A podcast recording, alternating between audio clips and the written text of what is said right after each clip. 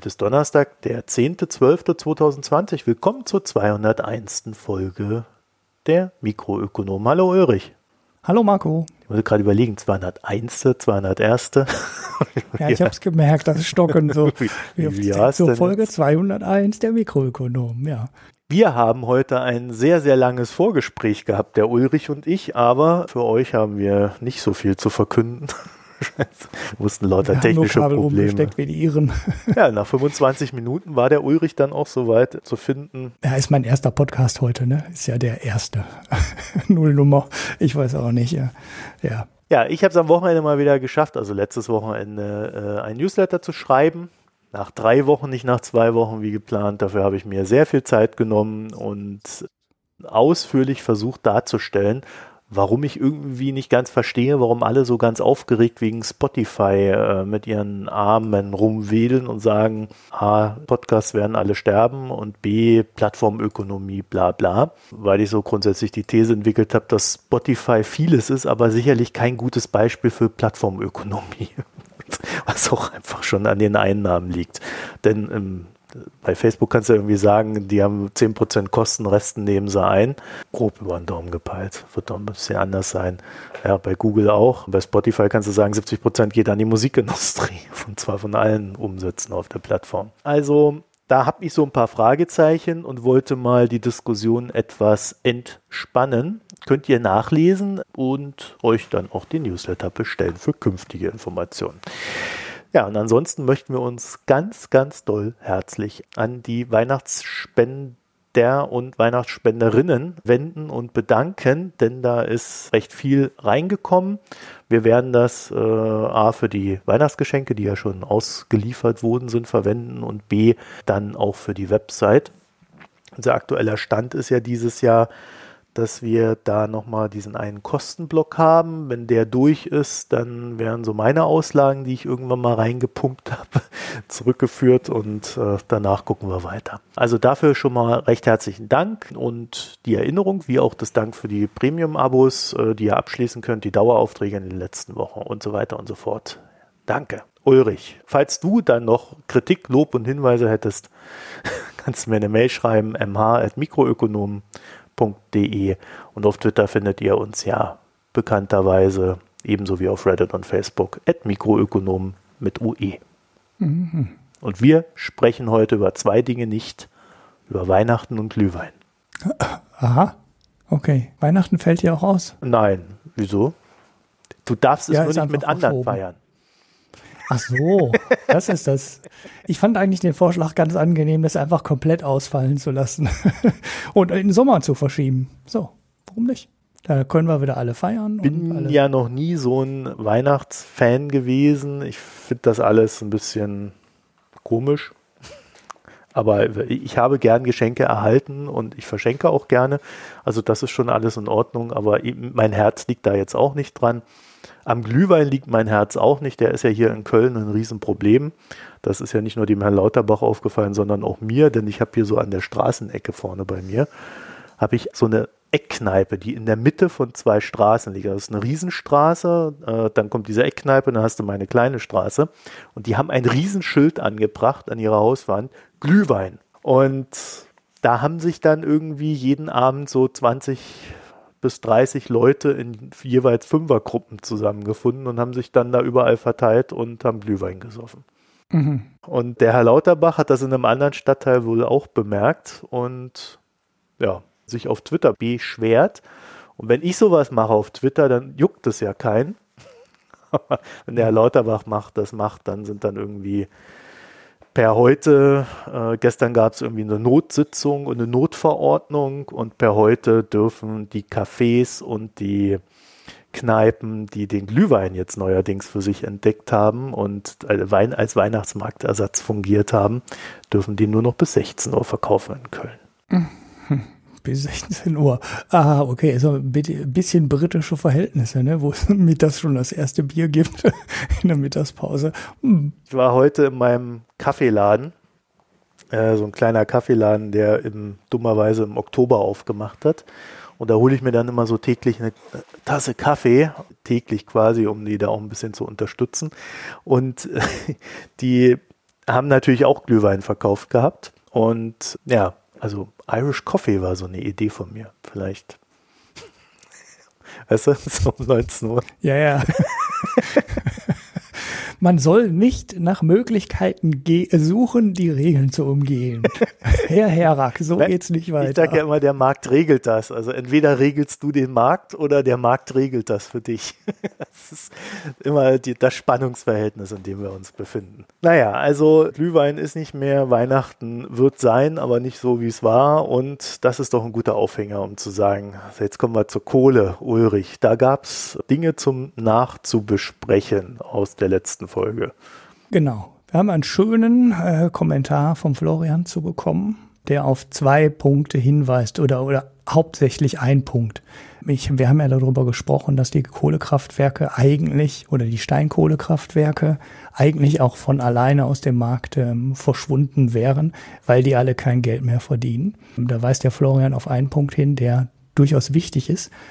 Und zwar die Tatsache, dass die Gaspreise halt im Moment sehr niedrig sind und äh, das äh, einen deutlich beschleunigenden Effekt auf die auf das Aus der Kohlekraftwerke haben dürfte, weil Gas im Moment so preiswert ist, dass die eigentlich immer als Spitzenlastkraftwerk gefahrenen Gaskraftwerke heute viel häufiger laufen und im längeren Betrieb dann sogar günstiger sind als die Kohlekraftwerke. Also es ist nicht unbedingt die regenerative Energie, die die Kohlekraftwerke aus dem Markt genommen hat oder der CO2-Preis. Alles trägt dazu bei.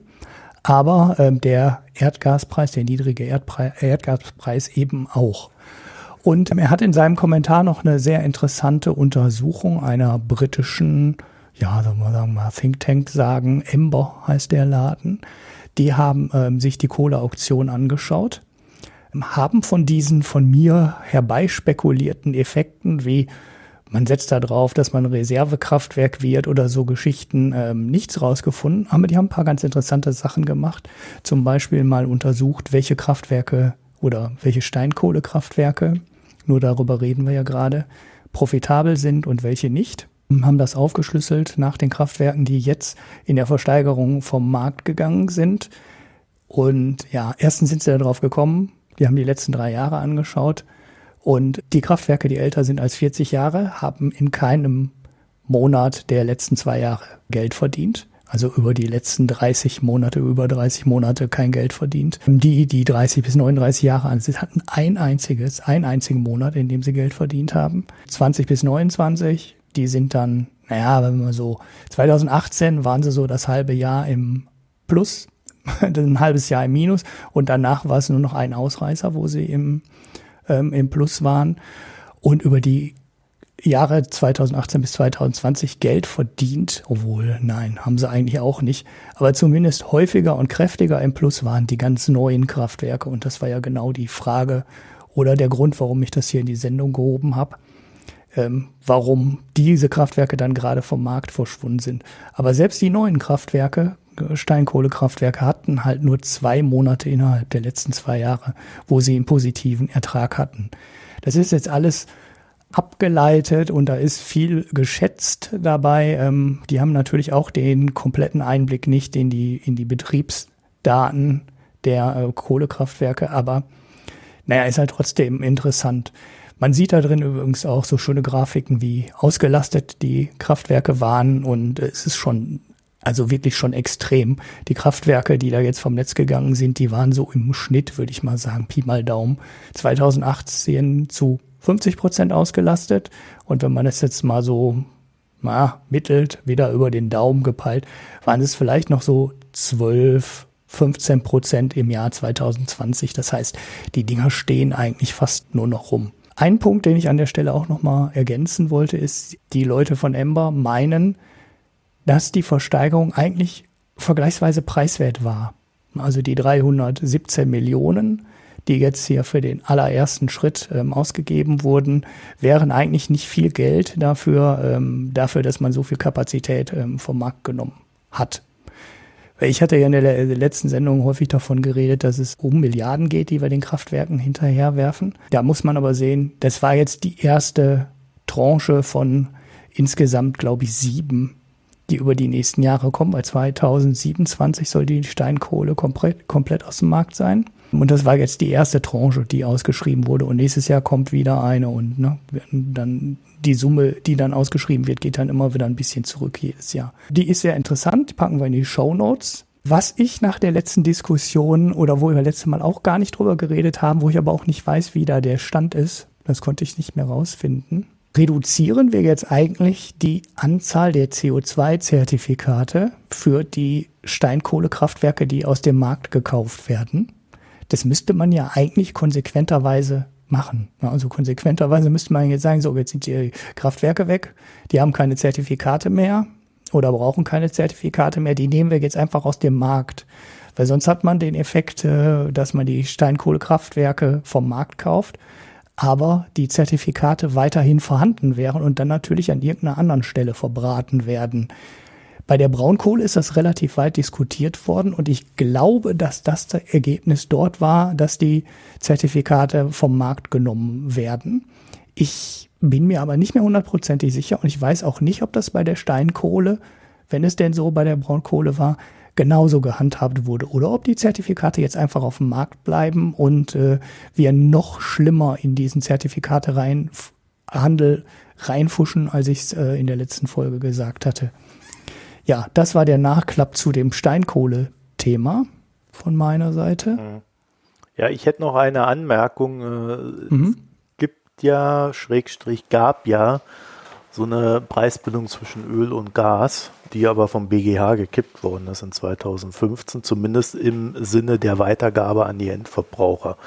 Also da mhm. müsste man auch noch mal gucken, wie da die internationalen und langfristigen Lieferverträge sind, weil die kannst du mit so einem BGH-Urteil eher nicht kippen und äh, wie das da zusammenhängt. Aber ich meine, die wären noch teilweise intakt, sodass sich zwar so Gaspreis, der freigehandelt wird, äh, recht frei vom Ölpreis auch bewegen kann, aber so bei den Lieferungen das dann nochmal etwas anders aussieht. Aber da müssten wir dann auch nochmal näher reingucken, aber vielleicht weiß das ja jemand von euch, wie es da mhm. mittlerweile ausschaut. Aber es ist ein recht kompliziertes Thema, weil halt doch recht viele Einflussfaktoren da sind, die da äh, auf diese Preisbildung einwirken. Und grundsätzlich ist es natürlich so, in so einer Phase, wie wir jetzt sind, sind die Rohstoffpreise eher niedrig, aber die können natürlich auch wieder steigen. Ne? Also mhm. dann hast du halt Gas weiterhin dann auch als teureren Rohstoff. Und den brauchen wir ja auch. Ne? Also das, was Greenpeace da macht mit diesem Windgas und so weiter, also das ist mir nicht bekannt, dass das jetzt schon in der großen Fläche irgendwie funktionieren würde.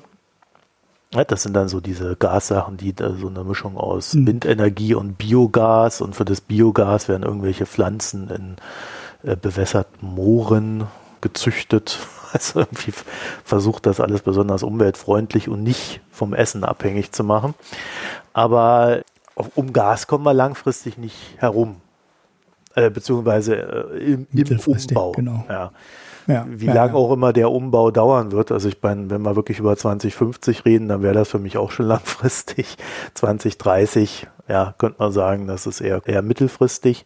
Also da, da müssen wir einfach mal abwarten, wie sich das entwickelt. Am, am besten wäre es natürlich, wir hätten irgendwann mal so einen Durchbruch in der, in der Batterieentwicklung und dann haben wir ein Problem weniger. Ne? Hm. Naja, oder halt äh, eine Möglichkeit, Biogas oder Wasserstoff oder irgendwas halbwegs effizient herzustellen. Ja, in Skalierung, ne? Ja, auch, aber ähm, manche chemischen und physikalischen Grenzen kannst du halt nicht überwinden. Und na, ähm, ist, ist ein schwieriges Thema. Wir werden aber im Winter ist der Energiebedarf halt doch schon so viel höher. Und äh, ne, allein weil geheizt werden muss. Das muss sie ja irgendwo herholen. Und Gas hat den ganz großen Vorteil, dass wir da riesige Lager Kapazitäten haben. Ne? Es gibt ja diese Tavernen da in Norddeutschland, so alte Salzstöcke. Und da pumpt man halt einfach ähm, Gas rein. Und ich glaube, mit den Lieferungen aus Russland kann Deutschland 70, 80 Tage des Gasbedarfs decken und wir haben nichts, was nur, wo wir nur annähernd so viel Energie speichern können wie in diesen Gasspeichern und die könnte man sogar noch ausbauen. Ja gut, aber da geht es ja nicht nur um die, um die Speicherung, sondern es geht ja auch darum, dass du es möglichst schnell zuschalten kannst, um die Stabilität im Stromnetz äh, zu gewährleisten. Ne? Sonst kracht dir das Ding ja alles zusammen und äh, da kannst du mit Windenergie und Sonnenenergie momentan wenig machen, sondern was du dann halt zuschalten musst, um das zu stabilisieren, das kriegst du halt aus dem Kohlekraftwerk, aus dem äh, Atomkraftwerk, aber die wollen wir ja nicht mehr, oder halt aus dem Gaskraftwerk momentan. Ja, ja. ja Wasser ist ein guter Stromspeicher, mit dem du viel machen kannst, aber das hat halt riesige Umweltauswirkungen. Also äh, da sehen wir gerade auch so in anderen Ländern, die da nicht so sehr drauf achten, dass das alles auch nicht so ideal ist. Aber gut, äh, sollte ja nur hier eine kleine Nachbesprechung werden. Dann habe ich noch einen Mini-Nachklapp zu Tesla. Was? Ja, mit der, mit der Indexaufnahme. Da habe ich 1. oder 2. Dezember gesagt. Das ja. ist der 21. Ja. Also der Tag ist noch vor uns, wo Tesla in den S&P 500 kommt. Genau, also Tesla kommt am 21. in den S&P 500. Kleine Anekdote dazu. Man hat da sehr intensiv diskutiert, wie der Vorgang dann so vonstatten gehen soll.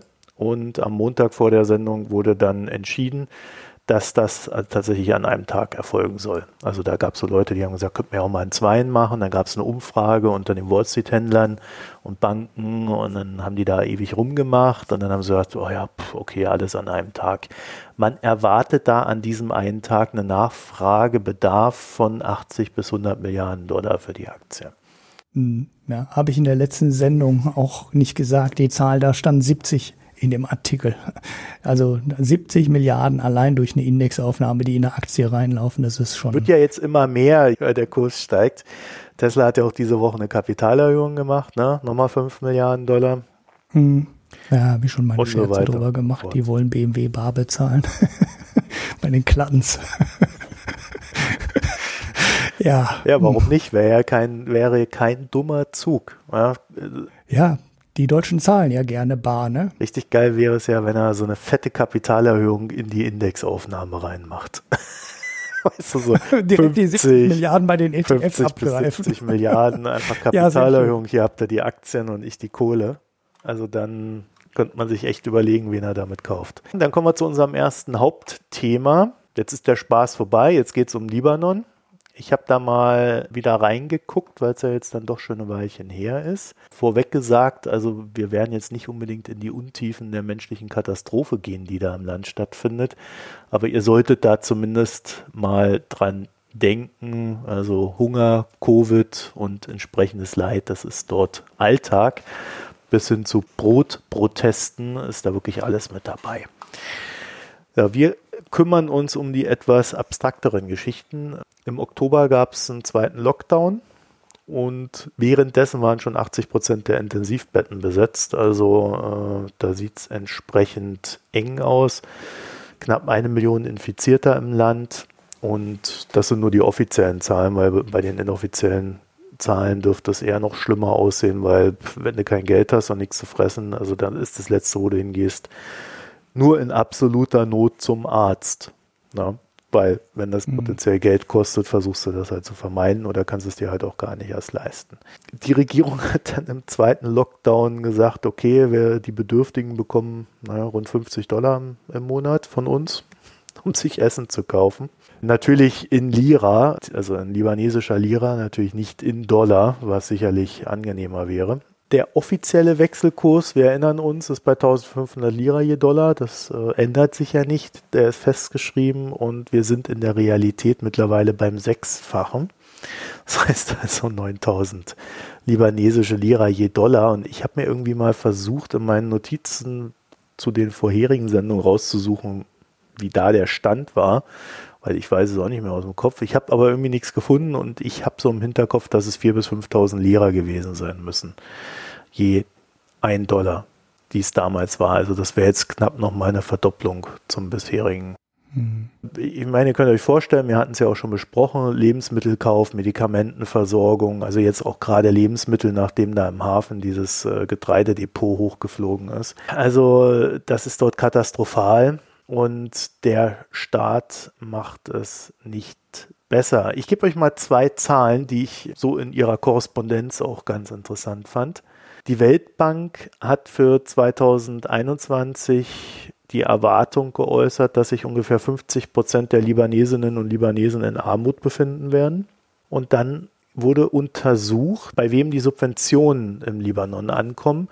Und 80 Prozent der gezahlten Subventionen, das ist so Benzin, Weizen, Medikamente, also wirklich Basisgüter, über die wir hier reden, kommen bei den oberen 50 Prozent an.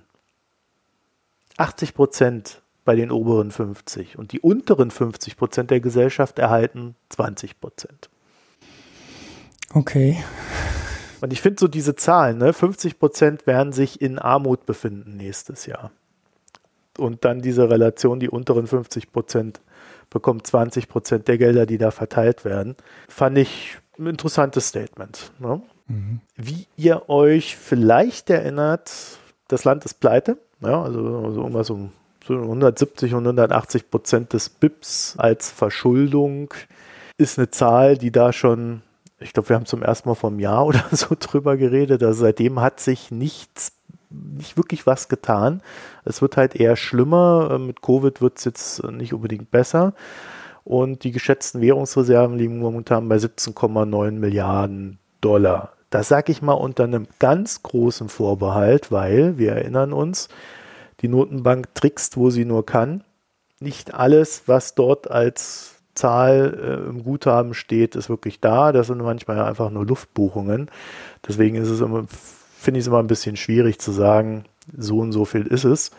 Also unter Vorbehalt. So, Mitte November haben sich dann mal so die Geberländer geäußert und gesagt, ja, ja, wir helfen euch wenn ihr denn wollt, dass wir euch helfen.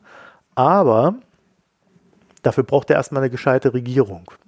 Weil äh, da ja die Regierung zurückgetreten ist äh, nach der Sache im Hafen. Und man versucht jetzt dort eine funktionable Regierung aufzustellen, was jetzt nicht unbedingt gut funktioniert. Der Herr Hariri ist wieder da, aber äh, man werkelt da wohl noch rum. So, und dann haben die Geberländer gesagt, also äh, ja, das war eine sehr lustige Formulierung im Sinne von zynisch. Also man wolle erst dann helfen, wenn die Regierung da ist, damit das Geld nicht versickert, weil sonst ist natürlich die Gefahr sehr hoch in einem Land, das jetzt auch für Korruption nicht unbekannt ist, dass sich dort dann jemand das Geld vereinnahmt. Und wurde ja mal so ganz direkt geäußert und dann wurde seitens von Dorothy Shia gesagt, ja, also es soll kein Free Lunch mehr geben für den Libanon. Finde ich im Angesicht der Situation, wo die Leute hungern, jetzt nicht unbedingt die glücklichste Formulierung der US-Botschafterin. Nee. Und ja, Dorothy Shia, wie die Shia, äh, auch nochmal so ein Wortwitz obendrauf. Wird mit EA geschrieben, nicht mit IA. Naja, ähm, die EU hat dann am 7. Dezember ein Framework beschlossen, mit dem geholfen werden soll. Und äh, das Ganze glänzt, äh, sagen wir mal, in seiner Wortwahl. Es soll menschenzentriert sein, Menschenrechte und so weiter, ganz wichtig. Alle sollen eingebunden werden. Ist jetzt nicht ganz un uninteressant, denn einerseits hat die EU fast wirklich alles Relevante in internationale Institutionen ausgelagert in, in, ihren, in ihrem Forderungskatalog.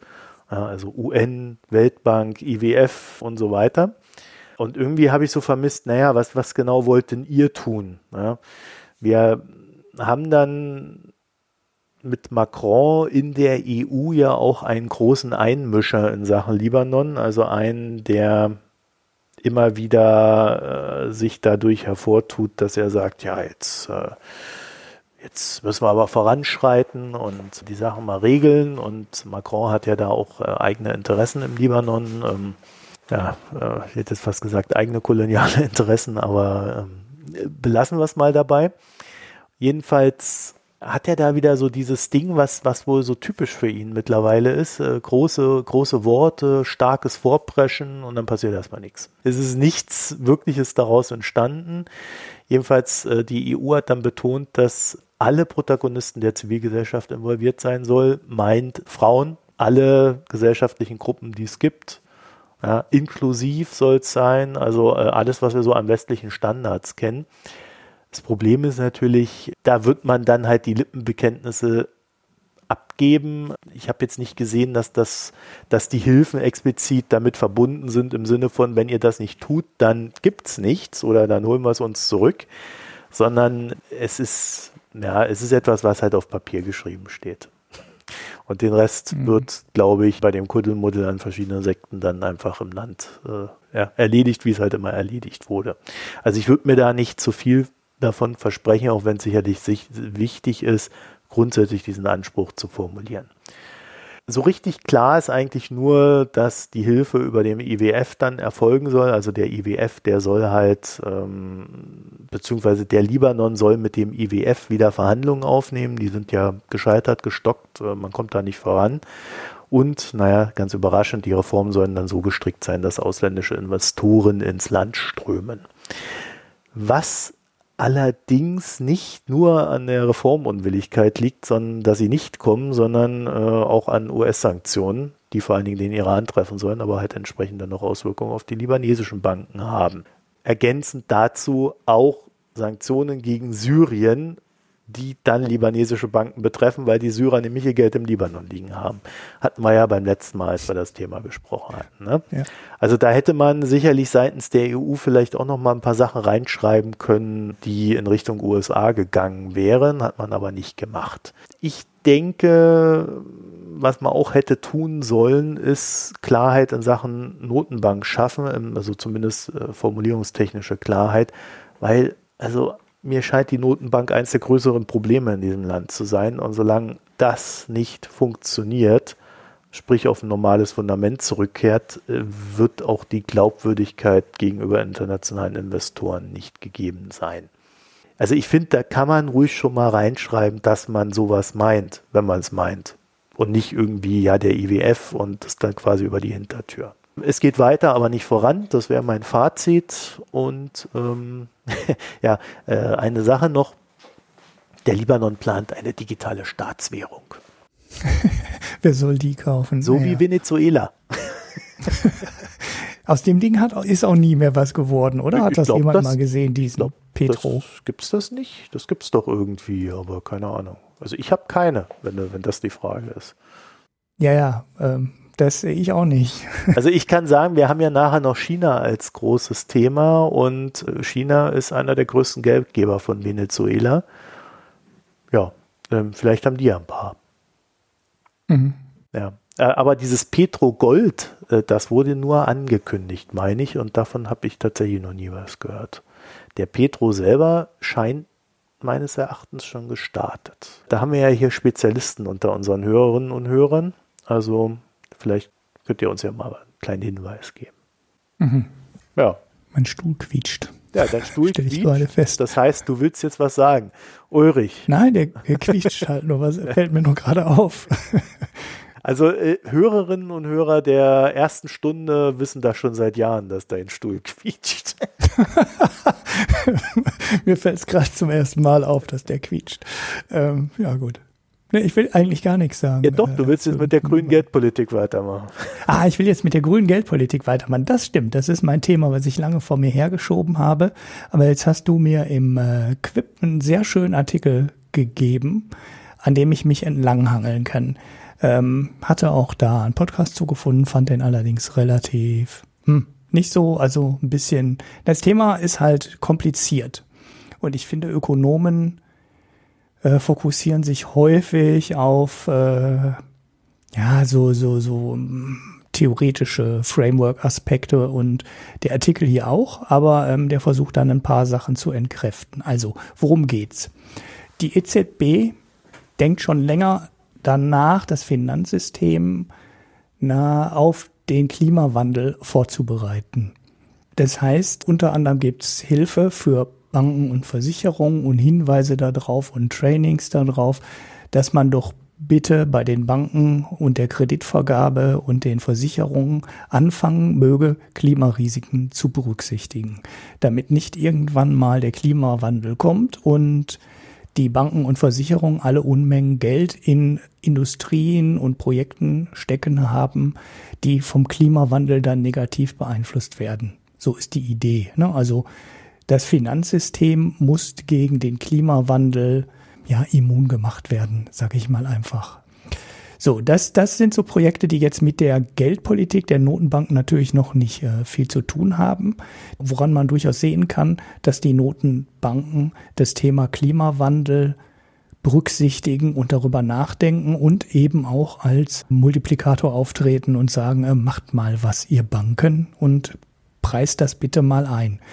Dieses Thema hatten wir ja auch mehrfach, unter anderem letzte Mal ganz kurz am, äh, am Kohlekraftwerksthema äh, erwähnt, dass immer mehr Versicherungen keine Projekte mehr versichern, wo es um Kohlekraft oder Kohleförderung oder ähnliche Sachen geht, weil die einfach sagen, da steckt uns zu viel Risiko drin, das ist ein Geschäft, äh, was sinken könnte und zurückgehen könnte.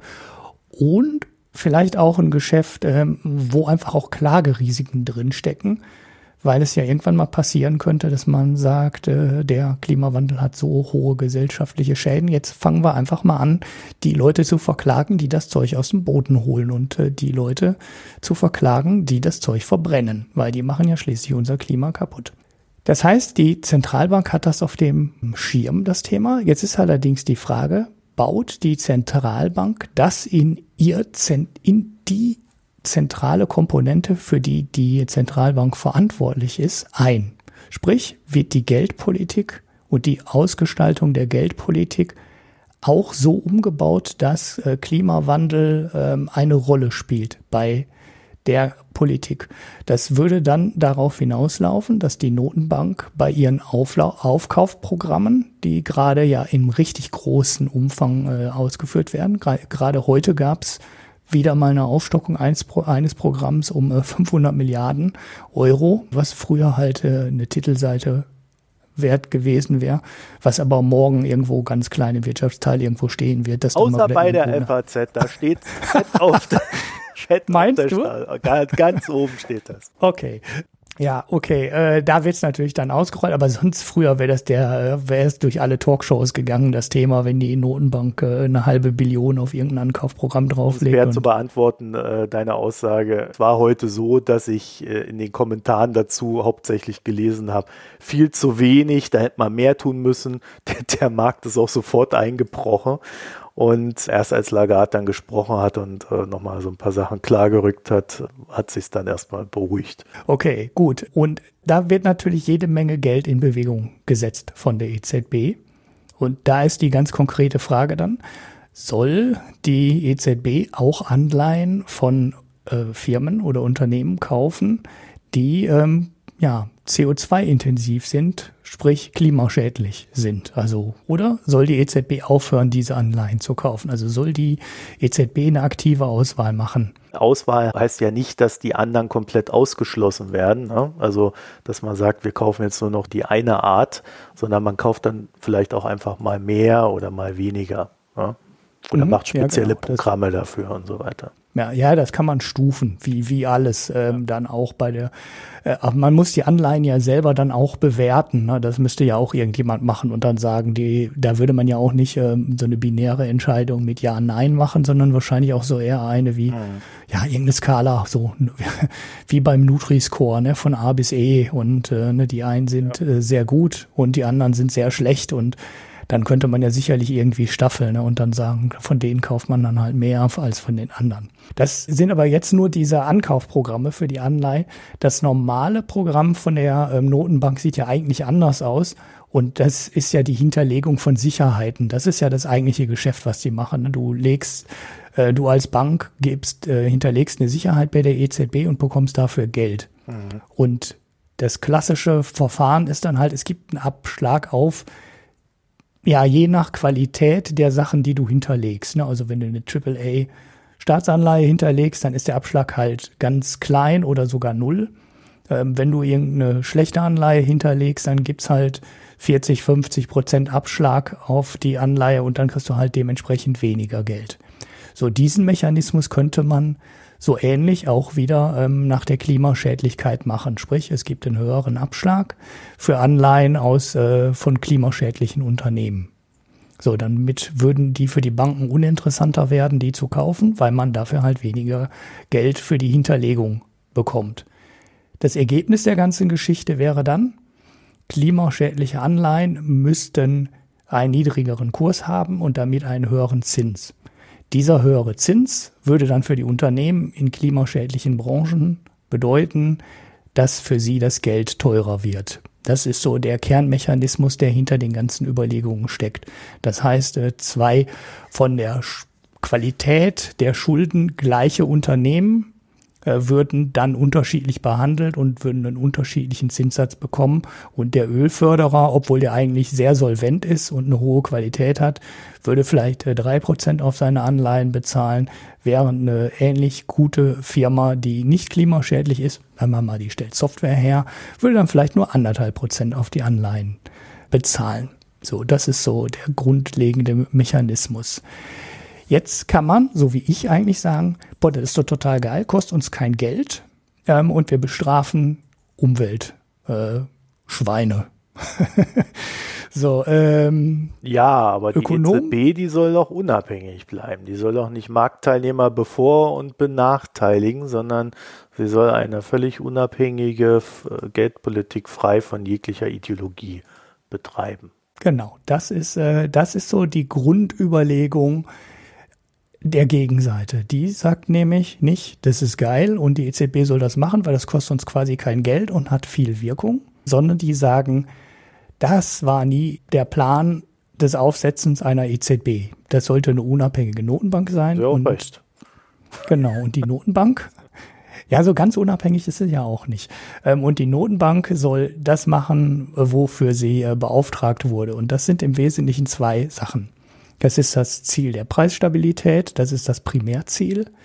Und das zweite Ziel ist die Unterstützung der allgemeinen EU-Wirtschaftspolitik. Äh, dieses, äh, also die äh, Bundesbank, noch die alte in D-Mark-Zeiten, die hatte quasi nur das Ziel der Preisstabilität. Als man die EZB gegründet hat, hat man dieses Sekundärziel der äh, Wirtschaftspolitik, ne, also des Wirtschaftswachstums, der Stabilisierung der Wirtschaft und so weiter dazugenommen, weil das war in vielen anderen Ländern Usus, unter anderem auch in den USA, dass die äh, Notenbank eben nicht nur auf die Inflation schaut, so wie die Bundesbank das früher gemacht hat. Jetzt muss man diese Idee der grünen Geldpolitik natürlich an dem eigentlichen Mandat, was die EZB hatte, also den Auftrag der EZB, abklopfen, ob das zusammenpasst und ob man das einfach so machen kann. Ähm, ich hangel mich hier an einem Artikel vom Makronom lang, der äh, das, äh, der ähnlich wie ich, ernsthaft überlegt, ob das ein gutes ähm, Argument ist und nicht direkt mit ordnungspolitischen Überlegungen kommt und sagt, das darf die EZB nicht, weil dafür war sie nie gedacht, sondern er versucht dann abzuwägen, wieso die EZB das sehr wohl machen darf. Ich finde manche der Argumente stichhaltig, manche eher nicht. Ähm, mal ähm, weiter. Also als Argument für das Primärziel, wie gesagt, Inflation, wird ja im Artikel genannt, dass man, wenn man wirklich harte Klimarisiken hätte, das auch das Primärziel der Inflationssteuerung untergraben könnte.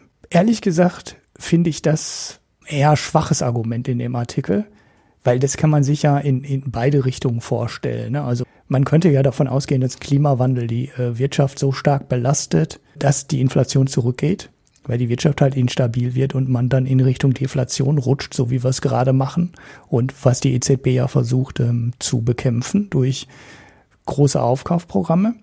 Allerdings könnte man sich vielleicht auf der anderen Seite auch überlegen, dass man ähm, durch äh, den Klimawandel und die Agrarpreise und Missernten, die ja kommen könnten beim Klimawandel, auch das Gegenteil bekommt, nämlich eine stark steigende Inflation.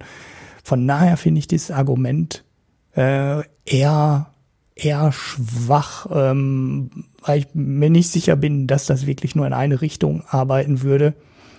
Ich finde die anderen Argumente, was die sekundären Ziele angeht, deutlich überzeugender, weil natürlich ist eine Wirtschaft, die im Klimawandel unterworfen ist, wackeliger als eine Wirtschaft, die einfach so normal und vernünftig weiter wachsen kann. Also es kann halt immer zu, zu, zu Unterbrechungen kommen. Es kann dazu kommen, dass wir äh, Wirtschaftszweige abdrehen müssen, dass der Ausstieg aus den CO2-intensiven Industrien richtig teuer wird, weil wir halt schon zu lange das vor uns herschieben und das immer teurer wird und dann das Wirtschaftswachstum und die Sachen halt viel mehr beeinflusst und beeinflusst werden, als sich das heute jemand vorstellen kann. Und deshalb glaube ich, äh, dass das die Sekundärziele, nämlich Wirtschaftswachstum und so weiter, deutlich stärker ähm, beeinträchtigt werden können vom Klimawandel.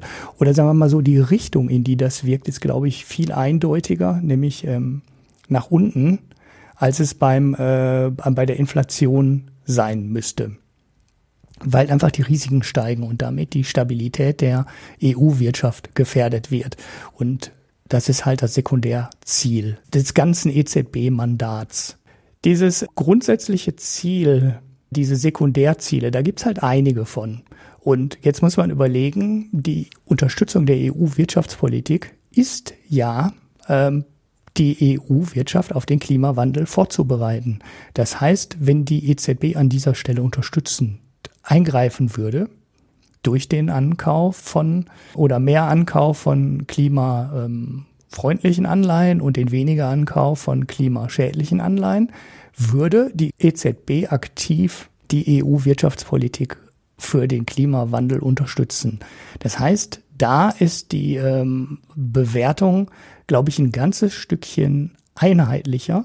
Man kann den Spieß sogar noch umdrehen und sich fragen, ob die EZB mit dem Aufkauf von ähm, Klima, von Anleihen von klimaschädlichen Unternehmen nicht sogar die EU-Wirtschaftspolitik ähm, untergräbt, ne? also wirklich dagegen arbeitet, weil die EU ja auf allen Ebenen versucht, äh, ja, den Klimawandel zu begrenzen und äh, die klimaschädlichen Industrien ähm, irgendwie einzufangen und den Ausstoß äh, zu vermindern, während die EZB die Anleihen genauso wegkauft wie alle anderen Anleihen auch. Ja, aber da würde man ja dann sofort dagegenhalten und sagen, ja, das mag ja sein, aber je kleiner der Marktanteil äh, dieser Kohleunternehmen und, und was weiß ich was noch für Unternehmen wird, desto äh, weniger äh, Anleihen haben die im Markt und desto weniger relevant ist das dann auch automatisch für die EZB. Der Punkt ist ja richtig.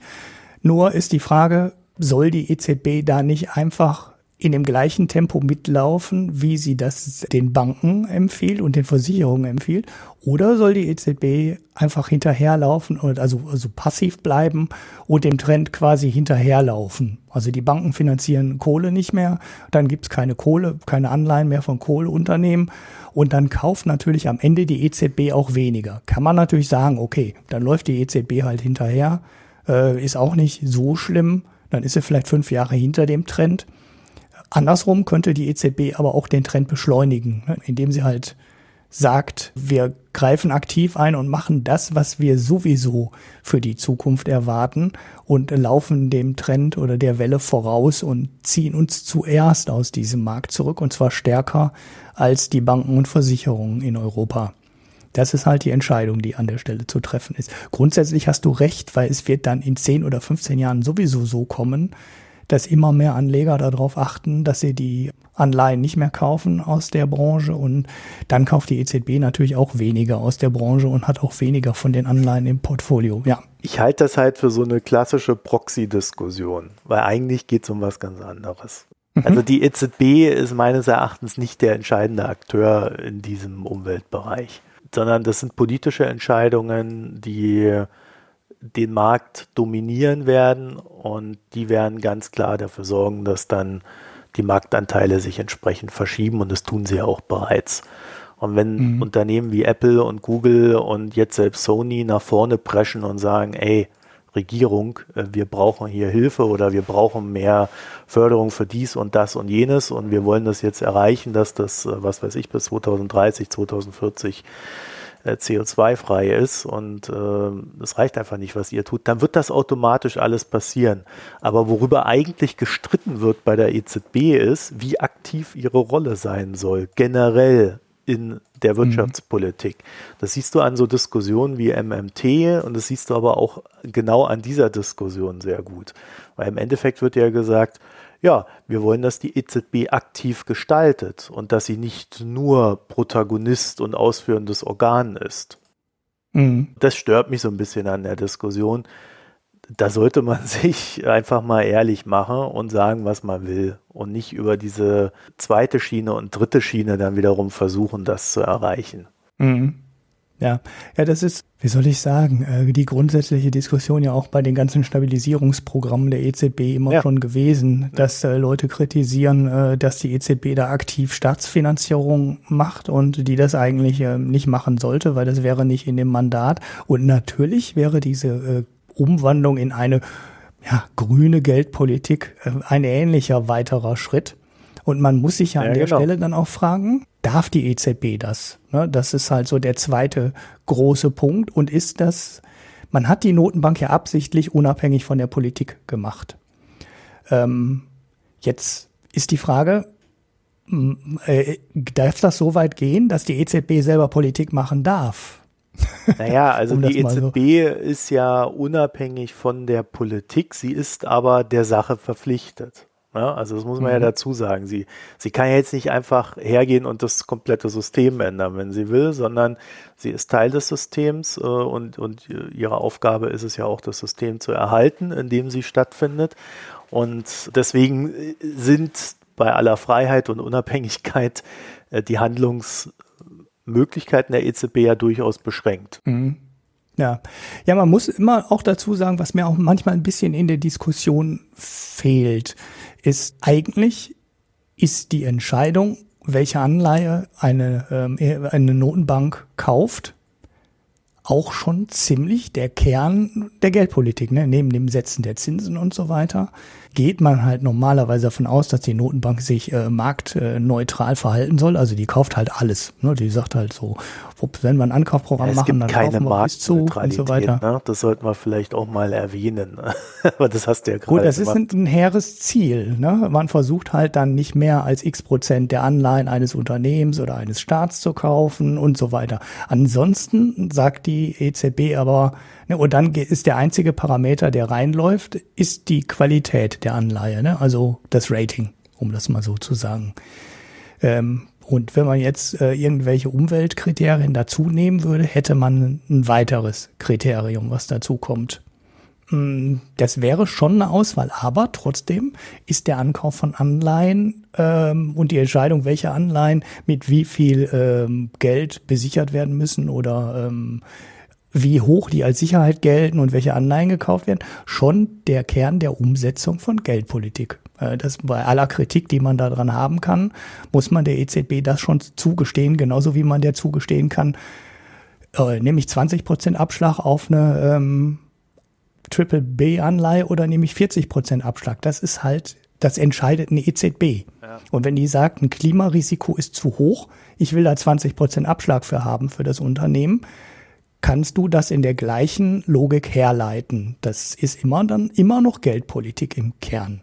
Ich würde mal fragen, warum wir überhaupt an dem Punkt stehen, an dem wir jetzt stehen. Also ich habe mich in äh, den letzten Wochen, war jetzt aber noch nicht so weit, ein einzelnes Thema draus zu machen, so ein bisschen mit Japan beschäftigt, weil Japan ist ja an dem Punkt, an dem wir jetzt gerade stehen, ja schon viel eher gewesen. Die sind ja seit den 90ern, mhm. sind ja in der Situation, dass sie über die Notenbank stark in den Markt eingreifen. Das hat sich jetzt nochmal stark beschleunigt in den letzten Jahren. Da werden auch direkt Unternehmensanleihen gekauft, äh, auch ETFs äh, werden Firmen finanziert und so weiter. Also da findet recht viel statt. Hat die Notenbank es nie geschafft, dieses Geld, was sie äh, quasi selber in den Markt reingibt, naja, so in die Wirtschaft zu transferieren, dass ein nachhaltiges Wirtschaftswachstum entsteht. Mhm. Auch Thema Inflation und so weiter. Also wo, wo man einfach sagen muss, die Maßnahmen der Notenbanken sind halt an einem Punkt angelangt, an dem wir feststellen, das kann man alles machen, das ist auch völlig unproblematisch, bisher zumindest, aber es hat auch überhaupt nicht die erwünschte Wirkung. Also die Transformation der Maßnahmen in die Wirkung ja. hinein findet nicht statt. Stattdessen haben wir äh, Börsen, äh, die explodieren. Da stehen wir ja vor Problemlagen. Und äh, bis heute, und ich habe mich da versucht reinzulesen, hat man aus Japan zwar sehr viele Lehren gezogen, eine, und die wurden auch umgesetzt, aber wir sehen auch diese Lehren, die wir jetzt quasi umsetzen, führen auch nicht zu der Wirkung. so. Mhm. Stattdessen laufen wir mehr oder weniger immer mehr in dieses Japan-Szenario rein und dann ist ja irgendwann die Frage, ja, welche Konsequenzen ergeben sich daraus?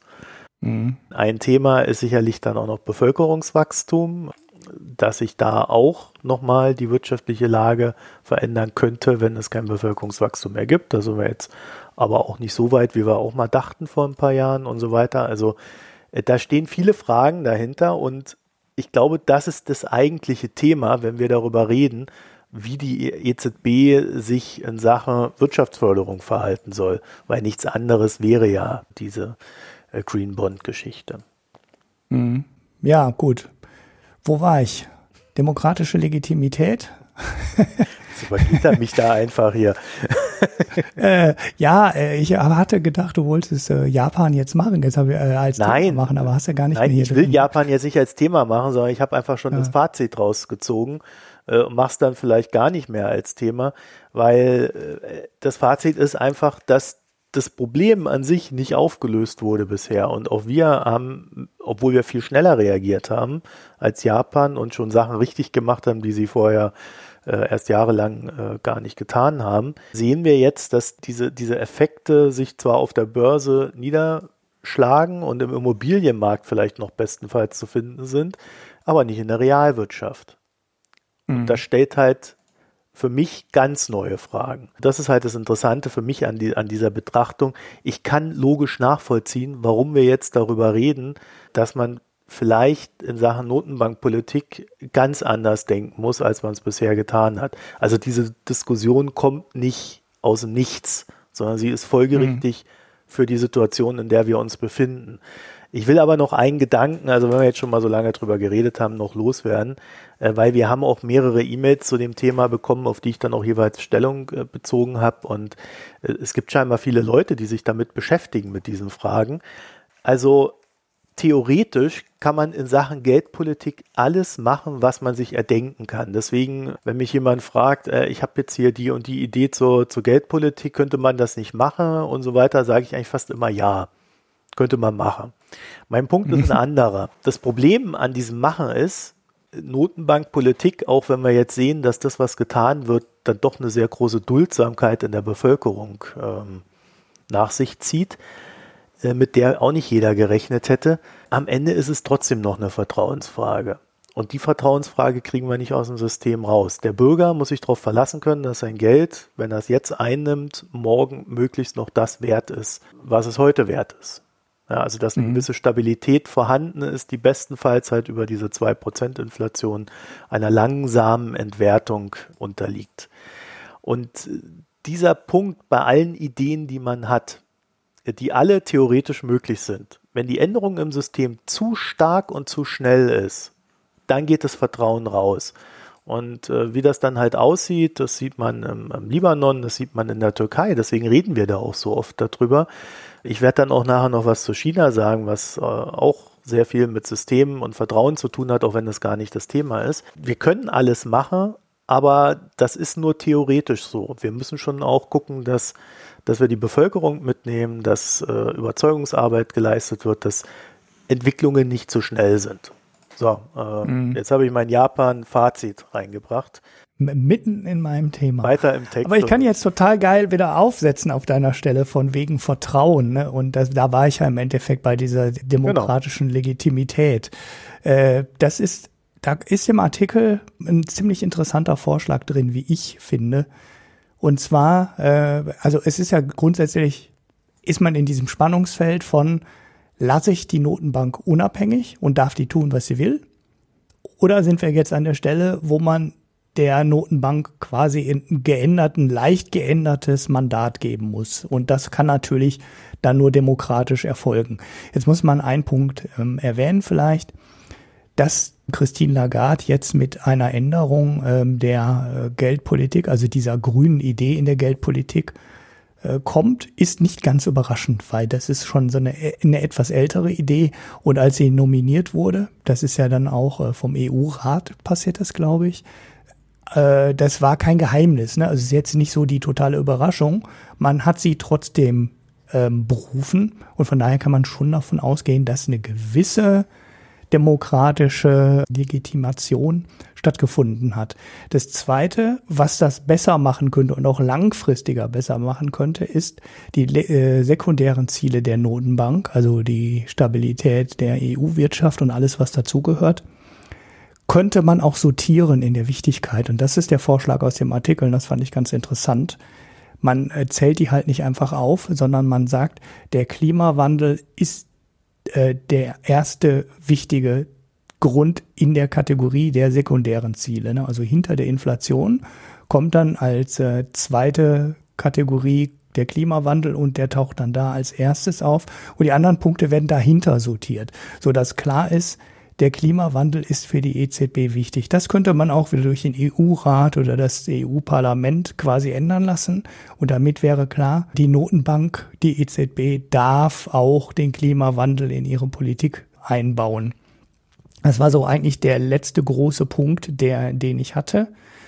Und dann würde ich nur die Klammer nochmal drum setzen mit der Frage, ich habe ja am Anfang gesagt, äh, das könnte eine Maßnahme sein, die ähm, richtig viel Wirkung entfaltet, uns aber quasi nichts kostet. Ist ja eine Prognose. So wirklich wissen tut's keiner. Ne? Also es weiß ja keiner, was jetzt passiert, wie stark das Zinsniveau durch die Maßnahme beeinflusst würde. Kann man ja auch gar nicht beurteilen, weil man weiß ja auch gar nicht, wie so ein Programm konkret ausgestaltet würde.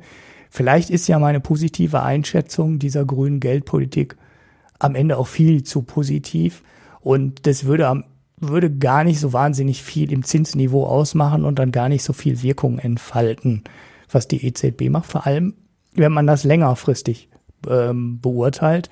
Jetzt in, zu dem Zeitpunkt, wo die EZB sehr viele Anleihen aufkommen, äh, aufkauft, wäre die Wirkung wahrscheinlich schon relativ stark in dem normalen Geschäft, was die EZB dann vielleicht mal irgendwann wieder ausschließlich macht, wäre vielleicht die Wirkung gar nicht so super groß und das würde das Zinsniveau gar nicht so stark beeinflussen.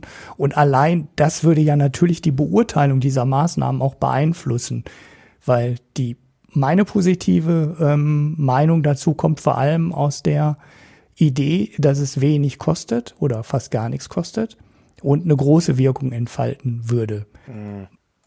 Ich wenn die Wirkung aber gar nicht so groß, genau, ja. wenn die Wirkung gar nicht so groß ist, muss man auch gar, gar nicht groß darüber diskutieren, ob die EZB das machen soll und ob sie dafür ein neues Mandat braucht. Weil wenn, wenn das Zinsniveau nachher irgendwie 0,1 Prozentpunkte ausmachen würde, dann könnte man sich den ganzen Klimbim auch schenken und sagen, ja, okay, dann soll die EZB weiterhin marktneutral bleiben, wie es vorher auch war. Hm. Also ich frage dich mal andersrum, Ulrich. VW als Automobilhersteller. Mhm. Wäre das ein Unternehmen, was man jetzt quasi bestrafen würde? Oder wäre das ein Unternehmen, was man fördern müsste? Ja, ja denke, da könntest du die Diskussion noch ganz viel weiter treiben, weil dann bist du an der Stelle, wo du dich fragst, belohne ich über die grüne Geldpolitik, was es ja de facto ist, ne, wenn du bestimmte Unternehmen bevorzugst. Beurteilst du das nach dem Status quo oder beurteilst du das nach der, wie soll ich sagen, Transformation, ne? also wie sich ein Unternehmen ändert?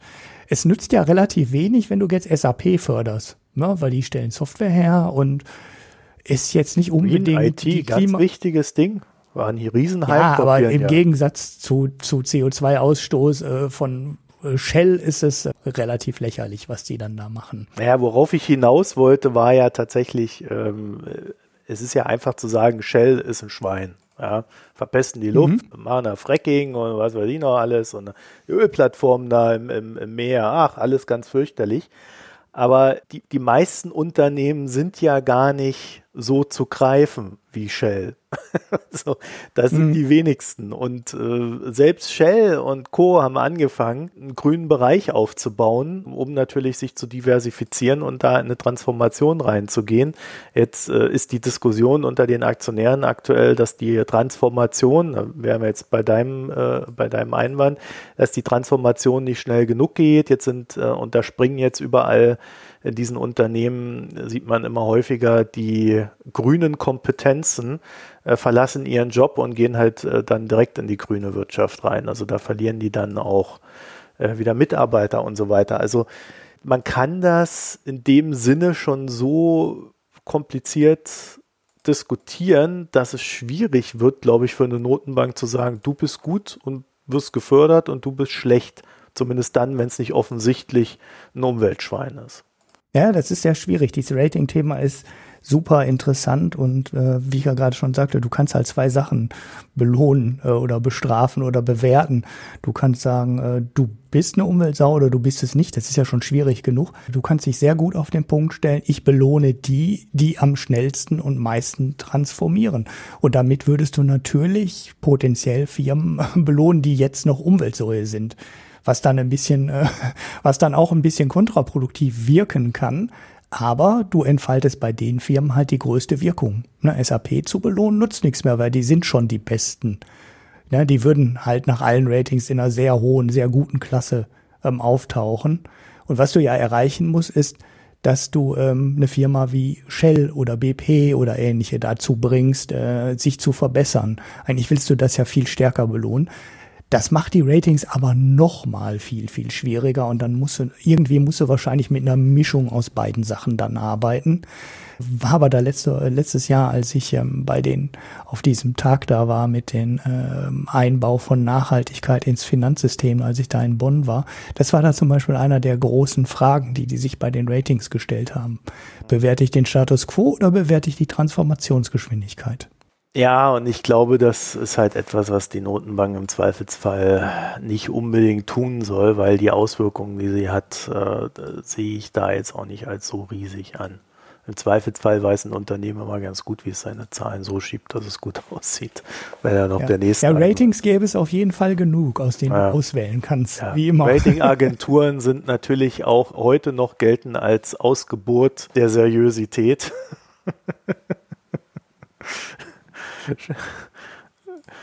ja, ja, ja. Na, also ich glaube, wir konnten ganz gut die, die Probleme darstellen, die das Ganze mit sich bringt. Und da ist dann tatsächlich irgendwann auch die Frage, also ist das wirklich der beste Ansatz, um das Ziel zu erreichen? Oder ja, sollte man sich nicht lieber darauf konzentrieren, die Politik äh, vor sich herzutreiben, dass sie die Anreize setzt, die wirtschaftlichen Anreize setzt und die marktregulatorischen Anreize setzt, um die Unternehmen in die Richtung zu drücken, in die es ja. muss. Ich ja. sehe ohnehin, dass es, und das ist meine Wahrnehmung, auf allen Ebenen in diese Richtung geht.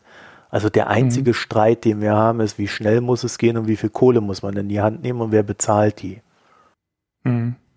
Ja. Aber die, die, die Bewegung ist da, dieses System ist in Richtung der Änderung unterwegs.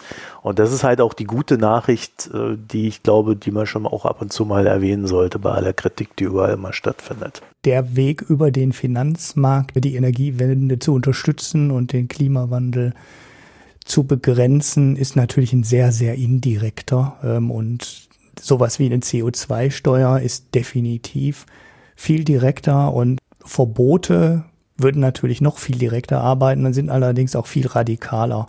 Und dass eine CO2-Steuer mehr bewirkt als ähm, eine Notenbankpolitik, das ist, glaub, ist für mich, glaube ich, relativ eindeutig. Mhm. Und ja, damit können wir auch den Deckel drauf machen. Für heute zumindest. Ich denke, da kommen, werden vielleicht ein paar interessante Kommentare zukommen. Auf die wir uns schon sehr freuen. Wir hatten das jetzt auch gar genau. nicht geplant, so lange hier darüber zu reden. Ne? Ich habe das so lange vor mir hergeschoben, das war mir klar, dass das länger wird. ja, stimmt, das liegt, glaube ich, schon seit zwei Monaten darum.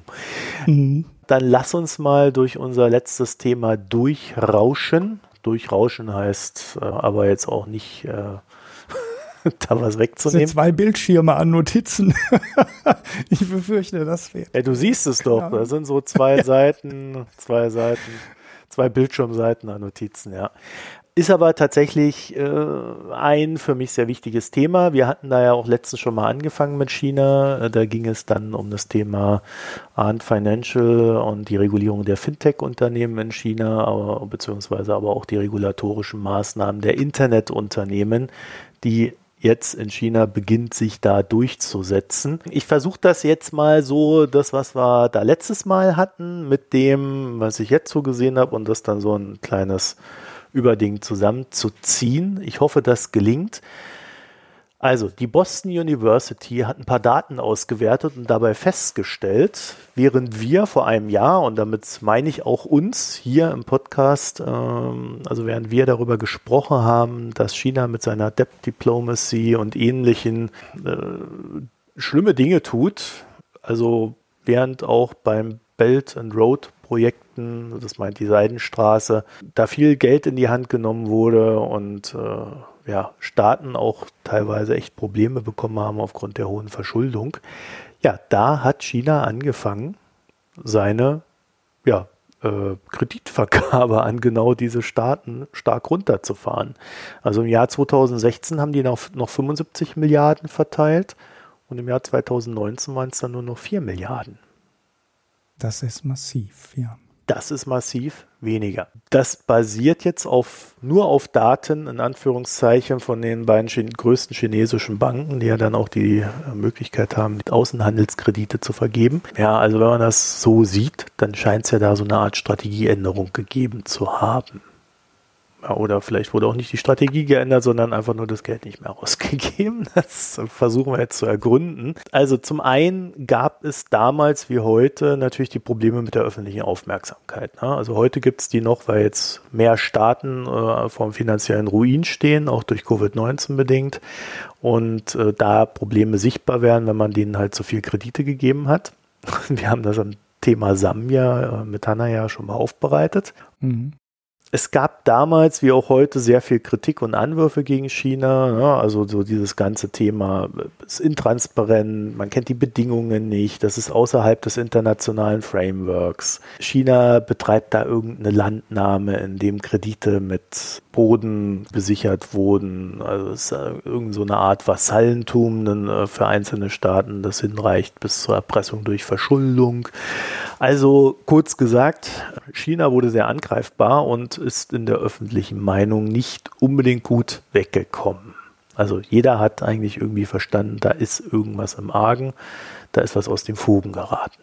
Ein zweiter Hinweis seitens der Boston University ist, 2018 und 2019 eskalierte der Handelsstreit mit den USA da gab es in China so die Überlegung, dass man dann doch vielleicht im Ausland keine unnötigen Risiken eingeht. Man weiß ja auch gar nicht, wie sich dann die Handelsrouten gestalten werden. Man wollte vielleicht auch den USA signalisieren, ja, äh, wir wollen euch gar nicht so viel Angst machen, äh, wir sind doch ganz lieb und nett und naja, äh, ich würde ergänzen, man hat in den Jahren aber auch definitiv gemerkt, dass im Belt and Road Projekten ziemlich viel Geld verschwunden ist in China. Ja, also das war A, kein Selbstläufer, äh, da was aus dem Boden zu stampfen und B, naja, äh, viele Projekte sind wesentlich teurer gewesen als gedacht. Also quasi so Berlin Flughafenmäßig teurer. Ne? so, so ja, die, die Richtung. Auch Haufen ja? Korruption hinterstecken, oder? Ach, Ulrich, das ist aber üble Nachrede. Der China ist doch ganz. Ja, okay, Entschuldigung, ich wollte. Also durchregiert, von oben nach unten. Ist ja nicht so wie in Russland, wo. Äh, ja, oder in den USA, ne, mit diesem Irren die, da. die Autobahnkilometer immer teurer werden und irgendwie das Zehnfache von dem kosten, was die in Polen kosten oder sowas irres, ja. Ja, gab auch sehr viel Kritik in den NEMA-Staaten, denn China schaffte sehr gerne chinesische Arbeiter dorthin, um diese Projekte dann durchzuführen. Also es war quasi eine Arbeitsbeschaffung für chinesische Arbeiter, nicht so sehr für Arbeiter und Arbeiterinnen vor Ort. Also hm, das hat die auch nicht so beliebt gemacht, die Chinesen. Und äh, ja, ähm, wir hatten es in Sambia, hat das Hanna ja ganz gut dargestellt. Ne? Also da die Straßen zu den chinesischen Minen und Fabriken, die sind halt geteert, der Rest nicht.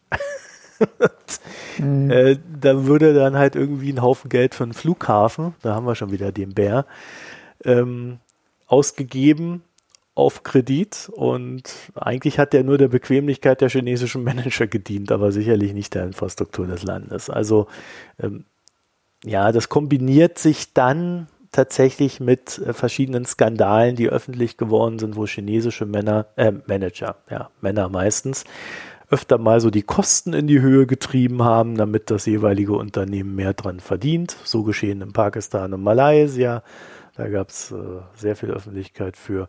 Also der Image-Schaden, den China mit Belt and Road in den Ländern, mit denen es zusammengearbeitet hat, erlitten hat, der ist wirklich bemerkenswert. Weil im Regelfall waren das alles keine Staaten, die es nicht gewöhnt wären, dass Schlamperei und Korruption herrscht. Ja, also von Turkmenistan bis was weiß ich wohin. Ja, die kennen das eigentlich. Folge ist natürlich große Aufmerksamkeit in der Öffentlichkeit, vor allen Dingen im Westen. Der Westen hat quasi kapiert, oh, China treibt da was voran und gleichzeitig, oh, äh, da müssen wir aber ein bisschen aufpassen, da liegt was im Argen. Man wurde vorsichtig. Äh, und gleichzeitig hast du in China selber aber auch wieder so dieses Ding gehabt, dass die Leute gesagt haben, ja, warum investiert ihr denn da so viel im Ausland? Wir hätten ja auch gern mal so ein bisschen Gesundheitssystem. Mhm. Also so gesundheitliche Versorgung wäre ja auch mal ganz nett. Ist ja immerhin ein sozialistischer Staat. Ne? Der hat ja noch ein paar andere Verpflichtungen ähm, als die Amis. So, jedenfalls, äh, so dieses Gemisch und diese Gemengelage hat dann wohl dazu geführt, dass ein kleiner, ich würde sagen, Strategiestreng stattgefunden hat. Also man investiert jetzt wohl strategischer, äh, gezielter. Ja, also Hauptnutzer der Kredite war Venezuela. Ich habe es ja vorhin schon mal äh, bei dem anderen Thema erwähnt. Ähm, kann man sagen, da investiert man in den Hinterhof der Amis um den Chinesisch und Russisch zu halten. Gefolgt mhm. von. Und in das Öl, ja. Genau, gefolgt von Pakistan, Russland und Angola. Also das geht alles so in die gleiche Richtung. Pakistan gegen Indien natürlich, ne? wie auch Richtung Afghanistan, ist ja auch daneben dran. Da hast du dann die Amis hocken, aber die wollen ja raus. Also da ist man da, Russland ist klar, ne? da muss man ja auch ein paar Projekte machen, wenn man die große Freundschaft feiert. Ja, zu Angola habe ich jetzt keine explizite Meinung.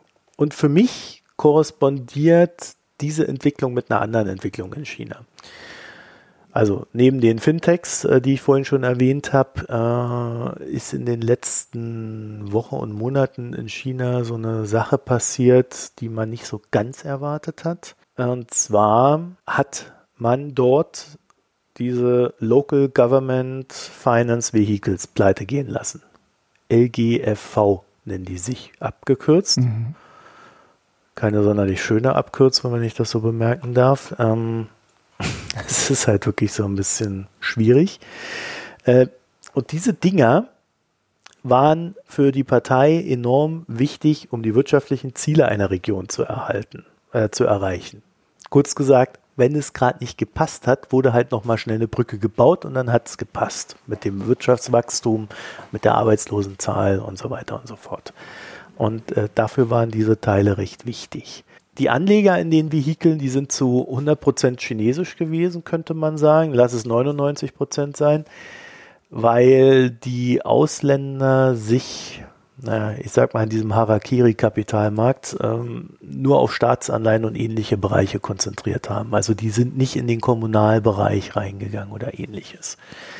Es trifft tatsächlich die chinesische Bevölkerung und oder chinesischen Finanzunternehmen. Die Folge ist natürlich klar, wenn da was pleite geht, von dem man vorher gedacht hat, hm, das ist doch irgendwie im Staat verbundelt, das wird doch niemals pleite gehen, ja, dann ändern sich auf einmal die Regeln im Kreditmarkt und dann steigen naja, die zu zahlenden Zinsen oder man kriegt halt auch keine Anleihen mehr los. Und das ist dann tatsächlich so.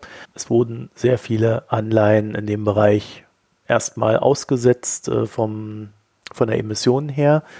Und andere mussten einfach wesentlich höhere Zinsen bezahlen. Das heißt, man lässt sich dann ein Risiko, ein erhöhtes Risiko bezahlen. Da sind die Anleger, die das betrifft, natürlich wütend. Es soll da auch schon den einen oder anderen Protest gegeben haben. Die haben halt wirklich einfach gedacht, das ist doch irgendwie staatlich, das geht nie pleite. das ist eine sichere Rendite. So, das Ganze ist insofern eine ganz schwierige Kiste, weil es das Wirtschaftswachstum tatsächlich hemmen könnte. Und ich glaube, so auch aus dieser Richtung kommt der Wind. Also die Städte und Gemeinden haben diese Konstrukte genutzt, um die Schuldenrestriktionen, die ihnen von der Zentralregierung als, naja, Stadt und Gemeinde auferlegt sind, auszuhebeln. Es ist einfach so ein Konstrukt genommen und dann konntest du Schulden machen. Und das mhm. schlägt jetzt halt zurück. Das heißt, wenn die die Dinger nicht mehr emittieren können, fehlt denen plötzlich Geld, was sie ja eigentlich für die Wirtschaftsförderung ausgeben sollten, jetzt gerade auch nach Covid-19. Das heißt, da muss man jetzt entweder neue Schlupflöcher schaffen und finden oder, ähm, naja, da findet tatsächlich eine Kreditkontraktion statt. Also der psychologische Moment für den Kapitalmarkt ist natürlich völlig klar, ne? Hey, wenn die Vehikel der Kommunen pleite gehen, sollte ich mir dann nicht auch überlegen, was mit den Anleihen von richtigen Staatsunternehmen ist? Mhm. Also könnten die dann nicht auch? Ja, also ich würde da nicht drauf setzen, nicht drauf wetten, aber äh, das ist jetzt natürlich etwas, was im Markt ist als Gedanke. Das heißt, da wird es dann auch teurer. Also potenziell, mhm. wenn die das nicht irgendwie anders auflösen. Jetzt fehlt den Städten Geld. Das wiederum schafft weniger Arbeitsplätze. Oder es wird halt wesentlich teurer und es fallen jetzt vielleicht noch mehr Produkte aus, weil die Refinanzierung nicht stattfinden kann. Also die haben sich da echt ein Problem geschaffen, die Chinesen, das sie aber auch irgendwie auflösen muss. Ich habe so die Vermutung, so vom Draufblick. Also wir hören seit Jahren, dass die chinesische Zentralregierung etwas gegen Blasen am Finanzmarkt tun will. Wir haben da bisher nicht sehr viel von gesehen. Ein klassischer Treiber für diese Blasen sind aber Kredite. Ja? Also, wir haben Ant Financial, die vergeben Kredite. Dann haben wir diese Vehikel, die die Kreditvergabe, also die die Beschränkungen der Kreditvergabe umgehen. Wir haben diese äh, Fintech, äh, hauptsächlich von Fintechs genutzten VIEs, die chinesische Unternehmen an ausländische Börsen platzieren äh, oder bringen an ausländische Börsen bringen, dort Geld einzunehmen, was wir vielleicht in China so gar nicht gekriegt hätten. Ähm, also ich sehe da so ein bisschen so ein System oder so mhm. eine Struktur, die hinter diesen ganzen Maßnahmen steckt. Und um mal euch eine Größenordnung zu diesen hier besprochenen Local Government Finance Vehicles zu geben, sie haben im Jahr 2019 rund ein Drittel der Unternehmensanleihen und 50 Prozent der Geschäftskredite der neuen Geschäftskredite rausgebracht. Das heißt, das ist echt ein großer Marktimpact. Also wenn man natürlich meint, etwas ist sicher, dann, dann geht man von einem automatisierten Gewinn aus. Und das führt im Kern zu überhöhten Preisen. Also du nimmst dann halt Kredite auf, holst dir mehr davon, weil da wird ja nie was schiefgehen und du kriegst auch immer diesen Kredit. Der muss nur billig genug sein, damit du da mehr rausholst aus den Dingern. Das heißt, du gehst in immer höhere Risiken, also Unternehmen, die immer weniger solvent sind oder Anleihen oder was auch immer. Na, und das gepaart mit einem System, das anfällig für Korruption ist, also ich würde sagen, da ist auch die Wahrscheinlichkeit sehr hoch, dass die Staatskasse in einem gewissen Sinne geplündert wird. Also es gibt da genug Anlass für die chinesische Regierung, da zu versuchen, reinzugehen und, naja, Risiken in den Markt reinzubringen. Meine These, die Chinesen bauen gerade ihr Finanzmarkt komplett um. Und zwar, indem sie Risiken in diesen Markt einbauen, die vorher gar nicht da waren. Risiken durch Regulierung, Risiken, ähm, naja, wie sie halt im Kapitalismus da sind. Ein Unternehmen kann pleite gehen. Eine Anleihe kann ausfallen. Ein, eine Brücke kann zusammenkrachen und jeder, der da irgendwie eine Rendite von drüber fahrenden Autos erwartet hat, äh, der wird die dann nicht mehr bekommen, wenn die Brücke nicht mehr da ist. Solche Sachen. Also das ist quasi eine Entwicklung hin zur Marktwirtschaft, die da gerade stattfindet, innerhalb aber wohlgemerkt des sozialistischen Systems, das mhm. sich vielleicht auf eine recht ungute Art und Weise mit dem kapitalistischen gepaart hatte bisher.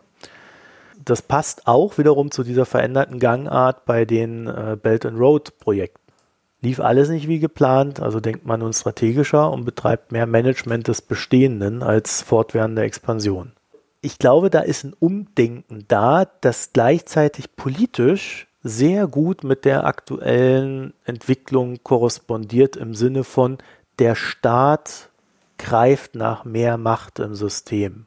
Er hat Angst, irgendwie diese Macht zu verlieren und greift mehr danach und gleichzeitig macht er aber noch eine auf den ersten Blick sinnvolle Regulation des Marktes. Das Ganze korrespondiert noch mit einer weiteren Sache, nämlich dass man ungefähr vor einem Jahr, meine ich, ist das zum ersten Mal aufgekreuzt, hat man in China gesagt, und das ist eine Folge des Handelsstreits mit den USA, man muss jetzt den Binnenmarkt mehr stärken. Man muss ihn in den Mittelpunkt drücken, weil dadurch machen wir uns unabhängiger von äh, dem Export, von, von dem Außenhandel, von den USA am Ende. Ne? Aber auch von Europa. Mhm. Da gibt es ja auch immer mehr Streitpunkte.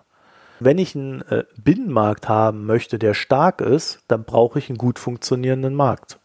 Und dann muss ich auch die Risiken reinbringen und sichtbar werden lassen und sie nicht beim Staat enden lassen, sondern bei denen, die am Markt agieren. Mhm.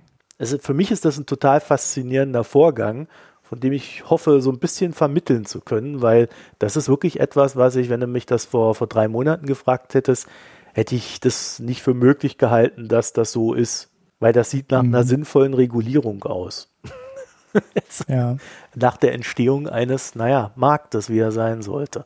Aber wir werden natürlich sehen, wie das sich dann ausspielt. Das wird nicht so kommen, dass das ideal läuft. Ne? Man kann natürlich auch sagen, und das ist dann der Abschluss, das, was sie machen, ist bei uns halt normal. Mhm. Ja. ja. Also es ist bereits vorhanden. Da sieht man dann vielleicht mal, wie fehlgeleitet das chinesische System war, böse Zungen würden sagen, wie amerikanisch. ja. Ja. ja. Da sind wir auch auf eure Meinungen gespannt. Das ist eine These, die ich jetzt meines Erachtens selbst entwickelt habe. Ich habe die noch nirgendwo gelesen. Also zumindest nicht in der Form. Die einzelnen Punkte natürlich überall. Aber ich habe es mal versucht, zu einer übergeordneten These zusammenzubringen. Und wie gesagt, da würden mich eure Meinungen doch sehr stark interessieren. Ja, Ulrich, hast du denn Picks? Gehen wir mal in den Gesellschaftsteil. Oder hast du? Ja. ja. Ähm, ich ich habe tatsächlich einen Pick und ich habe sogar ein Bier. Weil ich habe ja den supergeilen Bierkalender von dir bekommen. Habe allerdings erst heute am 10., ne? heute haben wir den 10. Bier ne? Wisst ihr, was die Überlegung war? Der Ulrich wird jetzt mindestens für 24 Wochen im Jahr ein Bier haben. Ja, stimmt ja zum Beispiel schon mal. stimmt ja, stimmt ja schon gar nicht, weil ich habe eins getrunken, das war langweilig, das brauche ich nicht in die Sendung drin. Und eins war tatsächlich da drin, was ich schon kannte. Ja, es hat ähm, niemand gesagt, dass du nur Exzellenz hier reinbringen sollst. ja, aber so ein durchschnittliches helles oder so muss ich auch gar nicht, äh, muss ich gar nicht Wieder bringen. verkalkuliert. Das ist Marktwirtschaft. Ja, so ist es. Ja, ich hatte ja eh nicht vor. Ja, zum Pick. Da bin ich aber auch ganz schnell mit fertig. Ich habe heute nur ganz wenig über Tesla gesagt. Ähm, nein, Elon Musk. Ich habe, je länger meine Picks sind, desto kürzer wird die Erwähnung. Ich habe einen schönen ähm, Podcast von äh, Tim Pritlove, also aus dem Tim Pritlove Universum, sag ich mal. Passt ausnahmsweise sogar auch Universum, weil es ist der Raumzeit-Podcast. Und diese Woche war ja der erste äh, Testflug äh, vom, äh, wie heißt es, Spaceship One? Starship One? Ähm, kurz nachgucken diese neue Riesenrakete von Elon Musk äh, SpaceX Firma Starship. Äh, der erste Prototyp geflogen ist, der dann in einem sensationellen pyromanischen äh, ähm, Feuerwerk ähm, bei der Landung leider explodiert ist, war eine der Raketen bei der Landung nicht, äh, nicht vollständig gezündet hat und das ist das Ding halt zu hart auf die Erdoberfläche geprallt und bei der Landung dann halt äh, in einem riesigen Feuerball explodiert. Der Podcast ist mit einem Deutschen, Hans Königsmann, und das war tatsächlich äh, Mitarbeiter Nummer 4 bei SpaceX vor 17, 18 Jahren. Und den hatte Tim Pritlove im Podcast und dann erzählt er halt über so Raketenentwicklung, wie man mit Rückschlägen umgeht, wie man das alles zusammengebaut hat, wie man die Software entwickelt hat und so weiter. Das sind fast drei Stunden. Ist aber ähm, ja ziemlich interessant, weil das ja auch einer der interessanten, immer noch interessantesten Forschungsgebiete ist, auf dem man sich bewegen kann. Ne? So Raketenentwicklung, wo einfach die gesamte Rakete hochfliegt und nachher wieder landet, ähm, schon äh, eine Sache ist, die man sich auch vor 20 Jahren so nicht vorstellen konnte. Und ähm, die haben es halt hinbekommen. Und deshalb mein Pick. Dann kann man mal sehen, wie so Leute ticken und wie sie das entwickeln. Ja, ich habe keinen Pick, weil, wie ihr vielleicht gerade gemerkt habt, habe ich sehr viel gelesen und bin gleichzeitig äh, noch dabei, äh, die Buchbesprechung, also äh, nächsten Montag, also wenn ihr das Ding ja wahrscheinlich hört, sind wir gerade dabei oder einen Tag davor, ist, ist das Buch fällig. das, mhm. war, das war mir dann einfach zu viel, da noch irgendwelche Picks zu lesen. Zumal ich ja dann noch im Newsletter dann auch nochmal drei Lesehinweise geben wollte. Äh, das heißt, ich stehe jetzt ein bisschen blank da, weil ich nur das gemacht habe, über das ich jetzt schon gesprochen habe. Mhm. Auch nicht schlimm. Ja. Meiner ist lang genug. Der braucht fast drei Stunden von daher. Jetzt hören die natürlich auch alle an, weil sie sich denken, boah, jetzt muss ich keinen 40 Seiten Artikel von Marco lesen, dann kann ich ja den Ulrich drei Stunden lang abhören da. Genau, genau. Dabei kann man auch bügeln im Gegensatz zum Lesen. Das ist immer der große Vorteil von Podcasts. Ja, ja. Man kann die sich ja auch vorlesen lassen, die Artikel. Klingt meistens nur scheiße mit so einer komischen Roboterstimme. Mhm. Ja. ja. Was hast du denn am Bier? Ja, ein Bier habe ich ein ganz schönes. Und das ist ein Goldgräber, heißt das. Aus Hamburg von der Landgang Brauerei. Was? Landgang? Landgang. Also, Ach, Landgang. Ne, wie, ja. Ja, ja, genau. Hab das hier auch noch vor mir stehen. Schönes Etikett mit so einem Goldgräber halt drauf, der so eine, so eine Axt hinter sich hat und einen schönen amerikanischen Hut auf und so. Ein Pale Ale. Das habe ich getrunken zum ähm, Matjes. Wo es war eine ziemlich, also ziemlich gute Kombination, weil so ein Pale Ale ist halt ein bisschen stärker. India Pale Ale sind mir ja meistens zu stark gehopft, aber das ist dann halt so von der Hopfigkeit und der Bitterkeit irgendwo zwischen einem Pilz und einem äh, India Pale Ale und ähm, ja, schönes Bier. Jetzt äh, keine Weltsensation, aber das äh, gerade zu dem Lachs äh, kommt das halt gut, ach, zu dem Lachs, zu dem Matthias kommt das halt gut klar mit der stärkeren, so hat halt die normalen Aromen, die man da drin hat, diese Zitrusnote, äh, war so ein bisschen trüb und milchig und äh, ich fand es dazu sehr passend und kann man empfehlen, wenn man das vor der Nase stehen hat oder wenn ihr das irgendwo mal auf der Speisekarte habt. Das kommt, ähm, ich glaube, das könnte auch ganz gut zu so asiatischem Essen passen, ne? so Thai und so weiter, weil das dann auch da mit dagegen ankommt, gegen die Schärfe. Das könnte, glaube ich, auch ganz gut passen. Oder man nimmt halt ein süßlicheres Bier, das könnte auch passen zu Thai, weiß ich gar nicht so genau. Ähm, das geht auf jeden Fall, kann man, wenn man es sieht, ähm, sich schnappen. Ich kann äh, zwei Sachen sagen. Einmal, ich habe ja beim letzten Bier, was ich gesagt habe, dass ich es mochte, das Brewdog Kiezkeule, trockenes Lager. Das habe ich nochmal getrunken so bei Gelegenheit zwischendurch irgendwo und kann bestätigen, dass ich es mag. Auch wenn ich jetzt nicht irgendwie sagen würde, das sei irgendwas Besonderes, sondern irgendwie habe ich nur ein positives Gefühl bei dem Ding. So, mhm. jetzt, jetzt kommt unser kleiner Deck, Gag am Rande. Ihr erinnert euch, wir haben noch mal von dieser, von diesem ein Marketing-Heini vom Brewdog noch mal irgendwie eine Mail bekommen, ah, der Link auf eurer Website ist broken und so weiter. Ja, ja, ich erinnere mich. Mhm. Jetzt sag nicht, der hat dir äh, nee, Probepakete nee, nee. zugeschickt, nein, weil nein, die Sendung nein, nein, Um Gottes Willen. Um Gottes Willen. Scheiße. Nein, nein, nein, nein, nein. Aber ich habe ein zweites Brewdog-Bier getrunken. Mhm. Und zwar heißt das Independent Pale Ale. Und jetzt wollte ich da die Seite aufrufen auf brewdog.com. Jetzt ist der Link dort broken. okay. Vielleicht schreibe ich ihm noch mal und sage ihm jetzt, spätestens jetzt wäre der Moment, wo ihr uns mal Bier schicken könnt. also, ja. also ähm, äh, das ist auch so, also ich fand das ganz faszinierend. Ich bin ja überhaupt kein Pale Ale Trinker. Aber das hat mich auch so, so in Ruhe gelassen, dieses Pale Ale, dass ich es dann irgendwie dann doch ganz gerne getrunken habe. Also, aber mhm. ohne, dass ich irgendwie sage, das so irgendwie so, ohne dass ich sagen würde, das ist jetzt irgendwie geil oder so, sondern es ist einfach so, ja, kannst du trinken. Mhm. Wahrscheinlich ist das das Konzept von denen. Ja. Ja, oder du gewöhnst dich langsam so ein bisschen an die, an die Herb, ja, also an die Hörer. Das war aber auch nicht ja. herb. Das war, das okay. war irgendwie so, das hat mich völlig, du hast gemerkt, das ist ein Pale Ale, aber dieser Geschmack, der war so dezent da, dass er mich nicht gestört hat. Normalerweise wird das ja irgendwie so besonders herausgearbeitet. Ja, äh, aber das war so, pff, ja, alles nicht schlimm.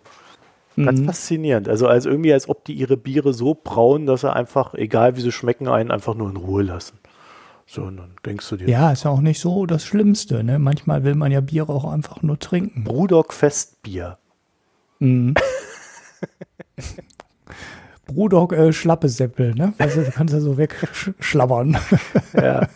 Ich habe aber noch äh, ne, eine kleine Verkündung. Ähm, und zwar einmal haben wir vom Philipp haben wir Bier zugeschickt bekommen. Äh, ich muss meins, ist jetzt in der Packstation gelandet. Das muss ich jetzt noch irgendwie mal rausholen. Beim Ulrich gibt es irgendein Problem mit Packstationen. Das habe ich jetzt nicht verstanden. Äh, vielleicht magst du das nochmal erklären. Äh, kommst du an dein nee, Bier oder nicht? nicht? Ich gehe da, glaube ich, einfach mal hin, wenn jetzt ja. ein Paket unterwegs ist für mich, weil ich kriege das in der App mir nicht mehr registriert. Ja, also ich äh, hab's, das heißt, deins könnte auch da sein. Okay, weil ich muss da eine Karte einscannen von DHL, äh, den Barcode. Ja. Mich freut jedenfalls, dass der Philipp die Türkei- und Libanon-Folgen immer besonders interessant findet, weil dann passt das ja gerade. War, hm. jetzt, war jetzt kein, keine Absicht irgendwie mit dem Libanon heute, aber da korrespondiert das ja ganz gut. Und die Hanna, die hat vom Andreas Wein geschickt bekommen. Den habe ich ihr weitergeleitet. Ich meine, ich habe in der App gesehen, dass er heute angekommen ist. Mhm. So, also da hat die Hanna äh, dann auch noch was zu berichten. Das heißt, äh, jeder von uns hat von euch, von zweien von euch, etwas äh, zu trinken zugeschickt über die Feier bekommen über die Feiertage. Dafür bedanken wir uns recht herzlich. Ist so geil, ne? Mhm. Unterschrift erfolgte durch Zusteller. Hä? Was? Hä? Das ja, ja, was, was soll das? Hat er selber unterschrieben oder was? Ja, ich habe es ausgeliefert. hm. ja. ja. Damit wären wir durch für diese Woche, ne? Mhm. Ich habe es im Newsletter ja schon geschrieben. Wir haben ja beschlossen, dass wir diesmal über Weihnachten frei machen. Das heißt, es wird noch eine Folge geben, ne? Ja, sieht so aus, ne? Ja, oder zwei. Ja, nee, eine. vor Weihnachten. Ich denke, ich, es, wird eine, nee. es wird eine Folge noch geben, nächste Woche. Ab der Woche, so ab dem 4. Januar, in der Woche nehmen wir dann wieder auf. Hm. So, gleichzeitig kann ich sagen, ähm, ich habe mindestens eine Folge Foreign Times in dem Zeitraum noch für euch. Vielleicht auch zwei. Werden sich beide über Belarus drehen. Also so Hintergründe, haben wir also noch drei Folgen in diesem Jahr, sodass ihr dann zumindest über die Tage ein bisschen was zum Hören habt. Und den Rest gucken wir mal, also ob ich es dann noch schaffe, irgendwie Newsletter dieses Jahr zu schreiben oder ob ich dann tatsächlich ab dem 24. einfach mal bis inklusive dritten frei mache. Dann würde ich sagen, sind wir am Ende.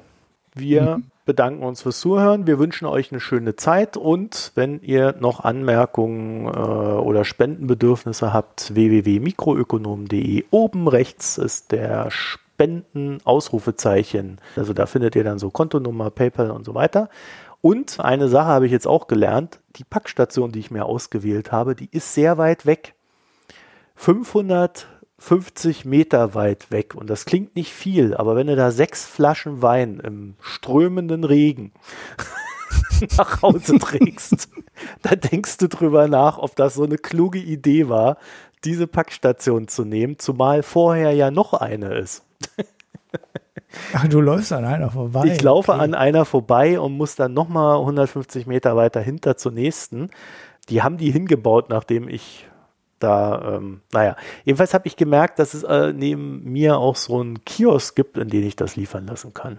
Da habe ich mir gedacht, dann schreibe ich jetzt okay. die Nummer da einfach mal rein und äh, von dem Kiosk und jetzt ist die neue Adresse bei mir der Kiosk. Also, falls dann doch noch jemand irgendwas schicken möchte, äh, also ein Bier oder Wein für Hanna, das geht dann immer an mich und äh, ich leite das dann entsprechend an Hanna weiter oder trinkt das Bier selber. so, jedenfalls, äh, da ist jetzt eine neue Adresse drin. Rechts daneben Premium-Mitgliedschaft, da könnt ihr euch schon mal anmelden und euch vorbereiten auf die gute neue Zeit oder uh, uns einfach was Gutes tun mit regelmäßigen monatlichen oder jährlichen Bezahlungen. Ja, das war's. Äh, Kommentare wünschen wir natürlich. Wir haben es ja die Folge mehrfach gesagt bei den schönen Themen. Also da freuen wir uns, wenn da was kommt. Und ansonsten wünschen wir euch jetzt eine schöne Zeit und bis nächste Woche. Tschüss. Tschüss.